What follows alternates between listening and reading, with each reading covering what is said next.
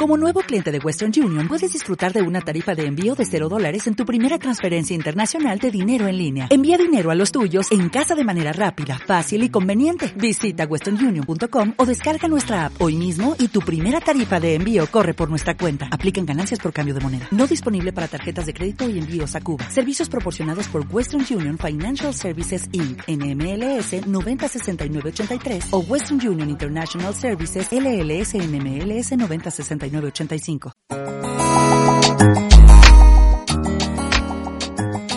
Espacio de talento.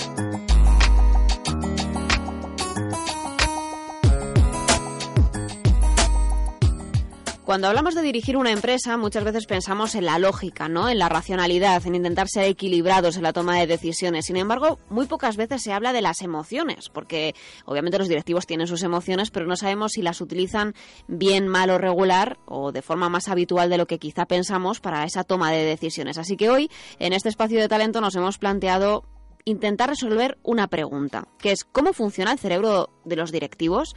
Y para ello hemos invitado al estudio de onda inversión a Marta Romo y a Irene Carbonell, las dos de VIAP. Muy buenos días. Hola, buenos días. una pregunta que no sé si tiene una fácil o sencilla respuesta. Bueno, ¿cómo, ¿Cómo funciona el cerebro de los directivos? Madre mía, qué pregunta. Esa pregunta ya de, de primeras como que llama la atención y además dices, madre mía, a ver cuánto tiempo nos lleva resolver esto. Dar una respuesta. ¿Qué podemos decir para, para, ir empezando? Mm, sí, es cierto que, a ver, que, que, nosotros somos arquitectos de nuestro propio cerebro, ¿no? Y es cierto que el, el, mundo y el trabajo de los directivos hoy en día, con todo el estrés, con toda la incertidumbre que vivimos, pues sí que puede tener mm, ciertas determinaciones, ¿no? O sea, que sí que podemos darle un, un paseo, ¿no? Un viaje para ver cómo es ese cerebro. Hmm. Pensamos en los líderes, ¿no? Y cuando pensamos en un buen líder o en alguien que, que nos eh, activa un poco las sensaciones positivas sobre su liderazgo, eh, entendemos que, que, tiene que ser una persona racional, que tiene que ser una persona lógica a la hora de, de plantearse resolver los problemas que le van surgiendo en el día a día. ¿Es así? Pues sí, efectivamente. El, yo creo que aparte de esta, de esta parte lógica racional ¿no? que dices, que es, que es muy necesaria y que tiene que ver con la parte más evolucionada de nuestro cerebro, con el neocórtex, eh, que nos ayuda pues, a pensar en decisiones, eh, ver las consecuencias, tener en cuenta el futuro, estrategias pues todo eso no tiene sentido si no, si no se empieza la casa por, el, por los cimientos, ¿no? Es decir, lo que hay debajo de ese cerebro eh, que es lo más primitivo, ¿no? Que es toda la parte emocional y instintiva que indudablemente está condicionado esa parte racional, está condicionándolo sin duda, ¿no? Y yo creo que ahí es donde podemos poner ahora, ahora foco en esa parte más emocional e instintiva, ¿verdad? Una parte emocional que la última vez que charlábamos, Marta, hablábamos de ese liderazgo femenino en donde las emociones, la empatía, eran cualidades también un poco innatas, biológicas del, cerebro femenino. Entonces, en, los líderes, eh, ahí tenemos un escalón un poquito ganado nosotras, ¿o no? sí, por eso decíamos la importancia de, cuando hablamos de liderazgo femenino, pues de trabajar con la autenticidad, con lo que somos las mujeres, ¿no? Porque efectivamente tenemos ahí ese ese, ese ingrediente extra, ¿no? Esa facilidad para, para poner atención a todo el mundo emocional. Hmm. Algunas veces hemos hablado de que cuando surge un, un problema, una, una, complicación, nos obcecamos, ¿no? Decimos, tengo que, que, tengo que solucionar esto y se me acaba el tiempo porque tengo que entregar este informe mañana y madre mía, y te, te obsesionas tanto que te bloqueas. Entonces, ¿qué hay que hacer en esas situaciones? ¿Cómo, cómo actúa un buen líder? Hmm. Bueno, yo ahí siempre digo que si quieres resolver un problema, lo mejor es dejar de pensar en el problema. Yo creo que esto ya lo hemos hablado aquí alguna vez, ¿no?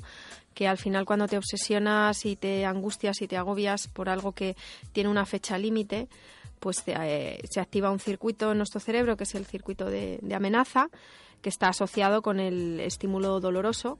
Y entonces lo que hacemos es bloquearnos y el cuerpo mm, utiliza, el cerebro manda muchísima energía al cuerpo para prepararse para la lucha y para defenderse, no, no para prepararse para, para pensar y para ser creativo, ¿no? Entonces, en esos momentos, eh, pues siempre recomendamos tranquilidad, reposar las cosas, eh, hacer un descanso, vete a hablar con alguien, o piensa, prepárate muy bien, piensa sobre lo que vas a hacer antes de ponerte directamente a hacer, ¿no? Entonces sí que es importante dar, dar tiempo a, al cerebro para que funcione y para que se relaje, porque si no enseguida, ¿verdad, Irene? Entramos en, en ese modo pánico y bloqueo. bloqueo que al final es imposible, ¿no? No damos lo mejor de nosotros mismos cuando estamos ahí. O sea... Sí, al final se trata de estimular la parte creativa del cerebro y no solamente la parte de la respuesta inmediata, que sería la parte más lógica que decíamos antes, sino también dar un poco más de espacio a que surjan las ideas. Es que cuando tenemos esos plazos límite, que muchas empresas funcionan así, o incluso esa urgencia, ese estrés, porque tenemos que hacer muchísimas cosas, no nos da tiempo, me tengo que ir a casa, fíjate, llevo más tiempo trabajando aquí, ya me tengo que ir, que tengo que recoger a los niños, tengo que hacer tal, y resulta que la actividad para resolver los problemas, como que en el cerebro como que está mayoritariamente activo, pero claro, lo que decíamos, la originalidad, olvídate. Tú aquí vas a intentar ser eh, A, B, ya está. Eh, lógica aplastante. Claro, pero es que el estrés tampoco no solamente se trata de una cuestión de tiempo, también se trata de, las relaciones o de las relaciones, por ejemplo, con los jefes. O sea, la mm. presión que se infringe sobre, sobre el equipo supone un estrés que no les va a permitir ser creativos. Entonces, ¿qué, recomendamos? En, en, esos casos, intentar, como dice Marta, pararte, mm, darte un poco de aire ahora que empieza el buen tiempo, date una vuelta, sale a la calle, date una vuelta, aunque no fumes, te das una vuelta a la manzana y vuelves a subir, mm. quizá. Sí, por ejemplo, romper la rutina. Sí, eh, esto seguro que les ha pasado a, los oyentes que cuando te vas a poner a alguna actividad como tú estás diciendo ahora, Ana, que requiere mucha concentración, ¿no? Eh, probablemente lo que nos pasa a todos es que te pones a contestar emails, te pones a ver el Facebook, te pones a hacer 20.000 cosas menos lo que tienes que hacer, ¿no? Y es que el cerebro es tan sabio que se, se busca hacer actividades para perder el tiempo, para relajarte, para después poder estar atento, creativo y concentrado, ¿no? Entonces, si ya sabemos eso, ¿por qué no facilitárnoslo, no? Entonces, eso, hacer pequeños descansos, vete a, dar un paseo un, momento, vete, cambia de actividad, mismamente con un cambio de actividad, eh, o tener una conversación con un compañero. Ese tipo de, de cambios y de, y de actividades que te relajan mucho más, te van a hacer ser mucho más productivo y ganar el tiempo, que parece que si te pones estresado inmediatamente a hacer las cosas parece que las vas a hacer antes y no siempre es así. Y tenemos estudios un poco sobre la mesa que demuestren eh, precisamente lo que estábamos diciendo, que los mejores directivos son aquellos que quizá hacen más uso de las emociones que de la lógica. A ver, es que es imposible no hacer uso de las emociones. Claro. Lo que sí que es posible es que hagamos un mal uso de ellas, pero uso siempre siempre se hace, ¿no? Entonces, está demostrado que antes de tomar una decisión, eh, unos segundos antes, eh, nuestra parte emocional ya ha decidido. O sea, antes, de que demos esa eh, respuesta racional que tiene que ver con los argumentos de la decisión, la decisión ya está tomada por lo emocional. Entonces, la razón no es la que toma la decisión, es la emoción. La razón lo que hace es dar argumentos y argumentaciones y justificaciones para que nos quedemos tranquilos con la decisión que ya hemos tomado emocionalmente, ¿no? O que los demás se queden tranquilos con, con esa eh, decisión y que se pueda justificar. Pero realmente las decisiones, eh, de hecho, la, la, información que recibimos del exterior llega primero a nuestra parte emocional. Y eso es lo que hace que la decisión la tomemos antes, porque esa información toca primero con nuestras emociones, ¿no? Y siempre cuando hay emociones, siempre hay siempre hay una decisión, porque las emociones no nos dejan indiferentes. Te llaman a la acción, como decías eso tú. Es, Eso es. Siempre hay una energía, una secreción química y un movimiento. Y ese movimiento tiene que ver con movimiento activo, ejecutivo con el cuerpo o con un movimiento mental, ¿no? De pues eso, de tomar una decisión. Pues si nos pudiéramos monitorizar de alguna forma eso, qué fácil sería algunas veces, ¿no? Porque cuántas decisiones importantes tenemos que afrontar en el día a día, incluso eh, de lo más triviales, pero que para nosotros son importantes, obviamente, y que dices, ay, es que no lo tengo claro y, en el fondo si realmente está tomada por la parte emocional, esa discusión que tú tienes con tu otro yo. También muchas veces nos justificamos, ¿no? Cuando se mm. produce lo que se llama la disonancia cognitiva, que tú ya has tomado esa decisión, pero si no va en línea con lo que tú crees, pues te tienes a justificar o a quitar importancia o para justificar esa decisión, aunque realmente... O a buscar también la explicación, a lo mejor que a lo mejor ni, ni la tienes, ¿no? Tu, mm. tu cuerpo te está pidiendo una cosa, pero tu lógica no, no ha funcionado todavía, no sabes bien por qué lo estás reclamando. Claro. Sí, además, eh, esto yo creo que esta idea de que hay que tomar las decisiones con la mente fría es un poco que está en el imaginario colectivo, ¿no? Un poco en, el, mm. eh, en nuestra cultura. O...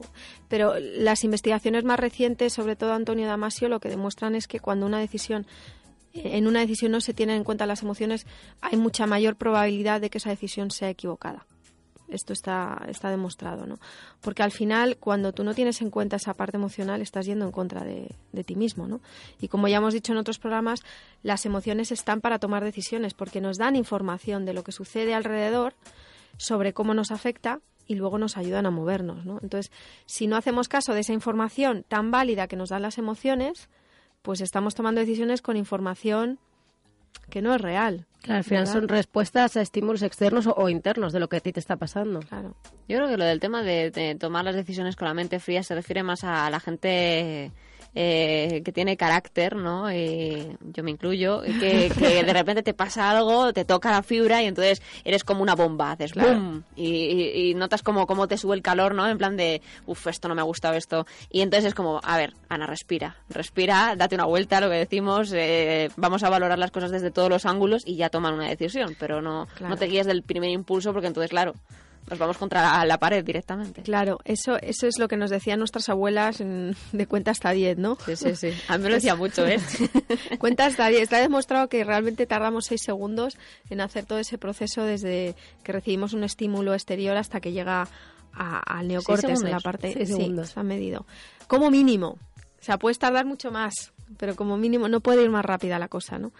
Entonces, yo creo que cuando se dan esas respuestas tan impulsivas, eh, no se está teniendo en cuenta la emoción, porque eh, de lo que se trata es de entender la emoción. ¿Qué me está diciendo a mí este cabreo en este momento, no? Antes de tomar esa decisión impulsiva. ¿Por qué estoy de esta manera, no? Y haciendo una especie de dialéctica, ¿no? Un diálogo con, con esa emoción de indagar qué información te está proporcionando, ahí es donde puedes ya tomar la decisión. ¿Sí? O sea, cuando decimos que para tomar decisiones necesitamos las emociones, no estamos diciendo que no las elaboremos, sino ni, ni, que tengamos que explosionar, ¿no? Sino que, te tengas que, dejar llevar, claro. Claro, eso es. Que, que indaguemos más allá qué nos están diciendo estas emociones, ¿no?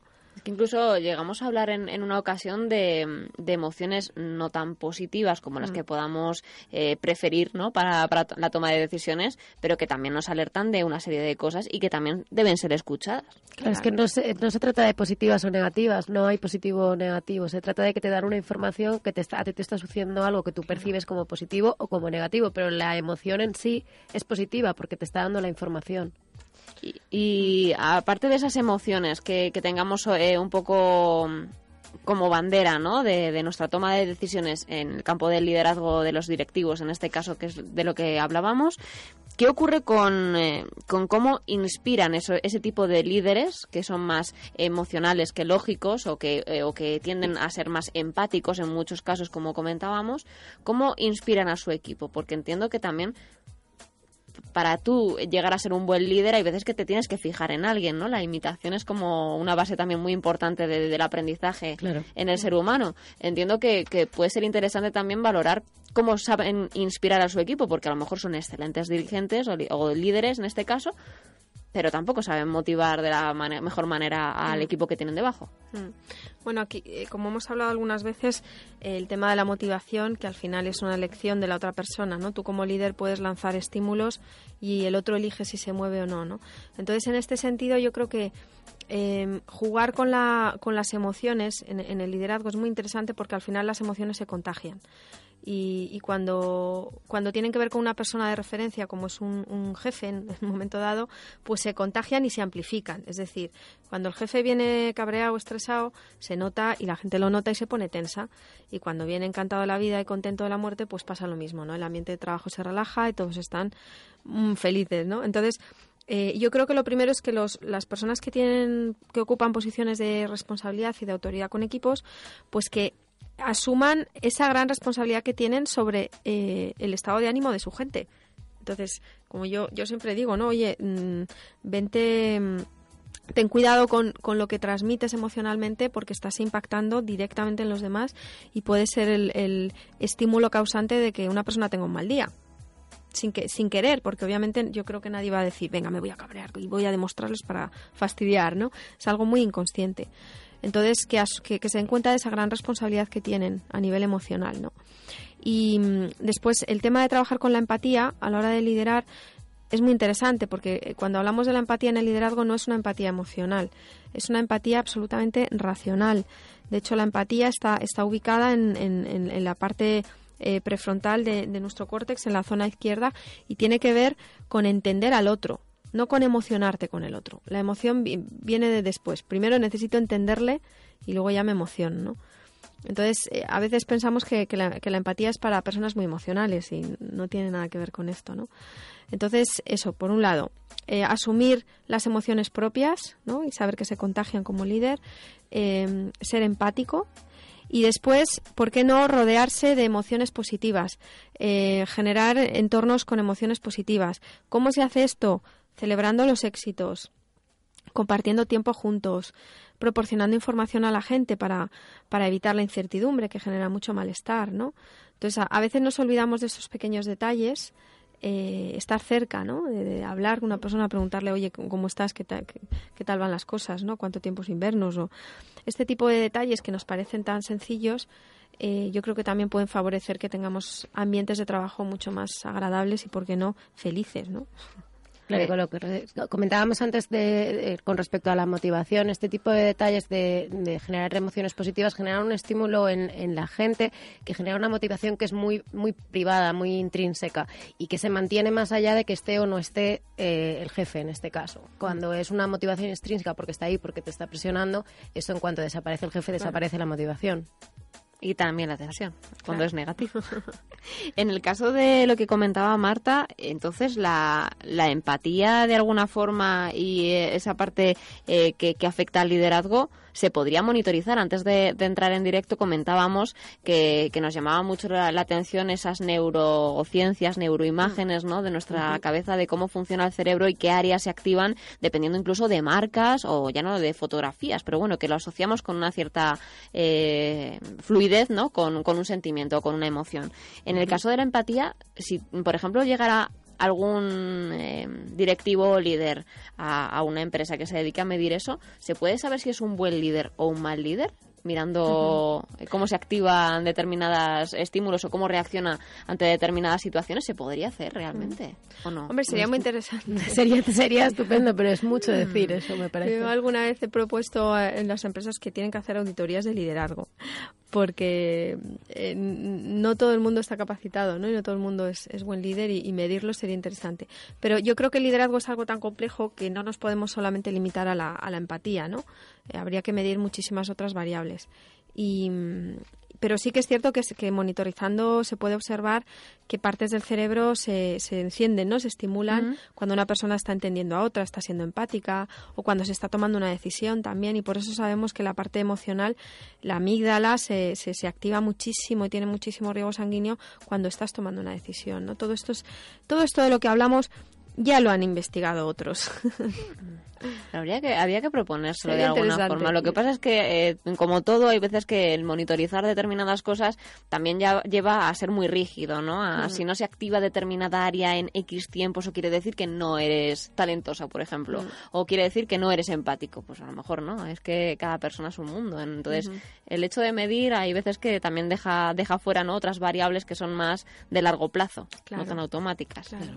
Yo creo que el, el hecho de la ciencia nos ayuda a descubrir y a conocer, pero cuando ya se empieza a aplicar a, evaluaciones, ahí ya es lo que tú dices, ¿no? Que hay muchísimas más variables y hay que tener cuidado. Que cuando llega la inteligencia artificial a, determinados procesos, a mí me genera un poco todavía de escepticismo y de, duda y de temor, ¿no? De, de, cómo se aplica esa inteligencia artificial para procesos de selección o, bueno, Va a llegar, ¿eh? Va a llegar. Sí, sí, está ya, funcionando. Está, en ello. En algunos motores de búsqueda que hemos entrevistado en Onda Inversión nos, mm. nos lo han comentado que ya lo utilizan para seleccionar determinados perfiles y, y no sé hasta qué punto e, e, es algo, mm, por supuesto, que agiliza los trámites o que realmente te dejas a mucha gente en el camino que a lo mejor mm. por determinadas variables pues no entra en el rango. Esto es como los tipo test, A, B o C. Claro. Claro. Obviamente yo creo que todo este tipo de herramientas son muy interesantes pero si no las acompañas de algo más cualitativo, ¿verdad? Pues se pueden quedar cojas, ¿no? Bueno, en cualquier caso, lo que, lo que más me ha gustado de la charla de hoy ha sido ese neurocórtex, ese, esa empatía en el liderazgo que está vinculada más a lo racional, que, me ha llamado la, atención de que es algo racional, y que me, me da la sensación de que entonces mm, podemos resumir que los directivos apelan más a las emociones de lo que pensamos. Sí, absolutamente. Pues bueno, pues nos quedamos con esa sensación y con intentar mejorar en, ser mejores líderes para el mañana y vamos a intentar que, no sea todo tan, tan estricto, vamos a, intentar dejarlo fluir, como dice muchas veces Marta, cuando estamos encasquetados y nos viene, tengo que escuchar una canción, déjate fluir, eso es que te lo está pidiendo el cuerpo. Tengo que tomar nota y que vas aprendiendo ahí. A finales de año ya me dijiste que me ibas a hacer un examen, así que me estoy preparando a conciencia. Muchísimas gracias, chicas, por estar esta mañana aquí con nosotros y dentro de nada un nuevo espacio de talento. Muchas gracias. Gracias.